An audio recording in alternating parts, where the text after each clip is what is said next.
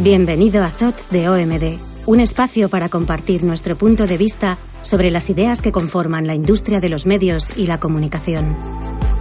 Hola, soy Miriam García, Creative New Media Manager de OMD. En nuestra selección de libros sobre innovación, os hablaremos de A Technique for Producing Ideas, con el que esperamos inspirar tu próxima gran idea. James Webb es el autor del libro del que os vamos a hablar. Fue fundador del Ad Council en 1941. Trabajó como copywriter en la agencia J. Walter Thompson. También fue profesor en la Escuela de Negocios de Chicago. En el mundo de la publicidad se le considera todo un referente. Su nombre figura en el Advertising Hall of Fame. Cuando trabajaba en Chicago, James Webb conoció al director de publicidad de la revista American Weekly, este había conseguido un éxito sin precedentes en la publicación con un concepto revolucionario. Decía que su revista no vendía espacios, sino ideas. Los directivos de su agencia decidieron copiar aquel concepto y vender ideas a sus clientes. A raíz de aquello, James Webb empezó a hacerse preguntas sobre el proceso creativo. ¿Qué es una idea? ¿Cómo se forma? ¿Se puede desarrollar una fórmula para generar ideas? Llegó a la conclusión de que producir ideas es un proceso tan bien definido como fabricar coches en Ford. La producción de ideas también es el fruto de una cadena de montaje. En esa cadena de montaje, la mente obedece a técnicas que pueden ser aprendidas. Ahora bien, en el caso de que exista una técnica, ¿es todo el mundo capaz de usarla? ¿Hace falta un talento especial? ¿Un creativo nace o se hace? El sociólogo italiano Pareto, en su obra Mente y Sociedad, dice que hay dos grupos de personas, los speculators y los rentier. Un speculator es una persona atrevida, innovadora, alguien que piensa en nuevas maneras de hacer las cosas. Les gusta intervenir en su entorno para cambiarlo o mejorarlo. Suelen ser emprendedores, investigadores o políticos. Por otro lado están los rentiers, los rentistas. Son rutinarios, conservadores, siguen siempre el mismo camino y no tienen mucha imaginación. Son el tipo de personas a los que un speculator manipula. La teoría Pareto como explicación global de los principales grupos sociales es discutible, pero a Webb le sirve para reflexionar sobre las personas que generan ideas. No todos los seres vivos tienen alas. Del mismo modo, no todo el mundo tiene la misma capacidad de producir ideas. Solo algunos nacen con ese talento. Sin embargo, sí es posible desarrollar la creación de ideas mediante técnicas. Entonces, es importante saber entrenar la mente para poder convertirse en alguien creativo. En el arte de producir ideas lo importante no es en qué sitio buscar las ideas, sino cómo entrenarse o qué método seguir para producirlas. También es vital hacerse con los principios presentes en el origen de todas las ideas. Hay dos principios que sirven de base a la producción de ideas. En primer lugar, hay que definir qué es una idea. Para el autor, no es más que una combinación de elementos viejos, o sea, un mix de cosas de aquí y de allá, conceptos viejos que se mezclan con los nuevos, como en un cóctel, el segundo principio es que la capacidad de lograr nuevas combinaciones a base de elementos viejos depende del talento para encontrar relaciones. En este punto es donde las inteligencias difieren en mayor medida a la hora de crear ideas. A simple vista, podría decirse que la publicidad y la psiquiatría no guardan relación ninguna, pero sí la hay.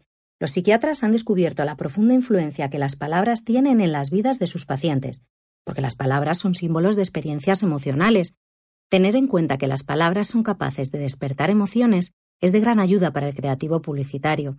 Por ello, el autor aconseja a los profesionales del sector que se interesen por las ciencias sociales, o lo que es lo mismo, que observen a la gente, que analicen lo que hacen, por qué lo hacen, cómo lo hacen, y que estudien qué querrán hacer en el futuro. Así será más fácil dar con las palabras que ayuden a despertar una emoción concreta. También así se abren las puertas a crear mensajes que conecten lo que las personas sienten y desean. Una vez que tenemos claros estos dos principios generales, el principio de que una idea es una nueva combinación de ideas viejas y el principio de que la posibilidad de elaborar nuevas combinaciones aumenta con la capacidad de crear relaciones, podemos analizar el método o procedimiento real para producir las ideas. Existe una técnica que ayuda a producir ideas. Esta técnica procede y se desarrolla a través de cinco etapas o pasos. Ninguno de esos pasos puede darse antes que el anterior. El primer paso es la recogida de la materia prima. Es probable que la afirmación suene demasiado simple y obvia, pero Webb explica que es un paso que muchos ignoran en la práctica. La recogida de materia prima es todo lo contrario a sentarse en una silla esperando a que nos llegue la inspiración por arte de magia. Los materiales a recoger son de dos tipos, específicos y generales. En publicidad, los materiales específicos son aquellos que se relacionan con el producto y con la audiencia, se trata de tener un verdadero conocimiento del producto y de la gente en relación con él. La recogida de materiales generales se refiere a ser receptivos, a estar despiertos y atentos al mundo que nos rodea. Webb lo explica así. Todos y cada uno de los publicitarios verdaderamente creativos que yo he conocido tenían dos características destacables. En primer lugar, no había un solo tema del que no se sintieran interesados. Cualquier aspecto de la vida les fascinaba. En segundo lugar, consumían todo tipo de información. Pastaban en todo tipo de campos, y una vaca no da leche si no pasta. Esto hace que la recogida de materiales generales sea tan importante. Al final, para dar con ideas que combinen acertadamente con las ideas anteriores, es preciso tener conocimientos generales sobre la vida. El proceso creativo se parece a un caleidoscopio. Cada giro del cilindro coloca los colores en una nueva relación y revela una nueva pauta. Cuanto mayor sea el número de trozos de colores que contenga, mayores serán las posibles combinaciones. Lo mismo ocurre en publicidad. Construir un anuncio es como construir un conjunto de relaciones en este mundo caleidoscópico. Cuantos más elementos almacenemos en la mente, más aumentan las oportunidades de producir nuevas combinaciones, o sea, ideas. Así que este es el primer paso en la técnica de producir ideas, la recogida de materiales.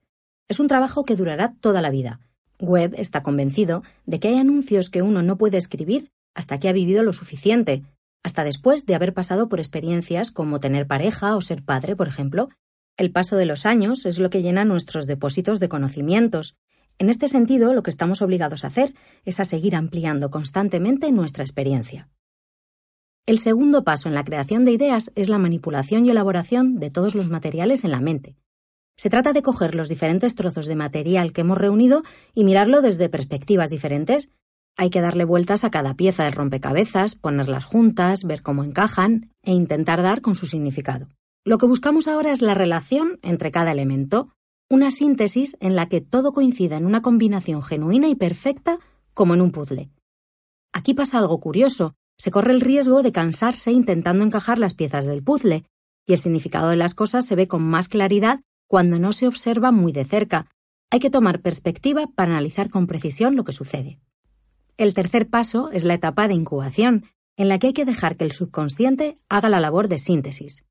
En esta etapa no hay que hacer esfuerzos, se trata de olvidar el tema y estimular el proceso creativo en el inconsciente. En la primera etapa se recoge el alimento, en la segunda se mastica bien, Ahora está en marcha la digestión, se hace sola. Solo hay que estimular la secreción de jugos gástricos. Sherlock Holmes solía interrumpir su trabajo en la mitad de un caso y arrastraba a Watson a otro sitio. Conan Doyle conocía los procesos creativos. Cuando se alcanza esta tercera, nos podemos dedicar a cualquier otra cosa que estimule nuestra imaginación y nuestras emociones. Escuchar música, ir al cine, al teatro, lo que sea, con tal de dar cuarentena a las ideas. El cuarto paso es el nacimiento de la idea, la etapa del ya lo tengo, Eureka. Las ideas surgen en cualquier lugar. Pueden llegar cuando menos las esperamos, en la ducha, en el coche, dando un paseo. Muchas veces las ideas surgen después de que uno ha dejado de esforzarse por encontrarlas y una vez que hemos pasado un periodo de descanso. Ahora bien, no podemos caer en la trampa de pensar que las buenas ideas brotan solas mientras cantamos bajo la alcachofa de la ducha. Cuando se llega al ya lo tengo, es fruto de una prolongada disciplina practicando las técnicas que Webb defiende en su libro, Seguir estas pautas ayuda a crear ideas de manera rápida y fluida.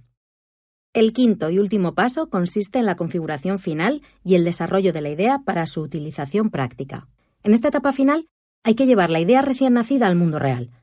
Al hacerlo encontraremos que no todo es tan idílico como parecía en un principio. Hay que tener paciencia para conseguir que las ideas se adapten a las condiciones precisas o a las exigencias prácticas dentro de las cuales se deben desarrollar.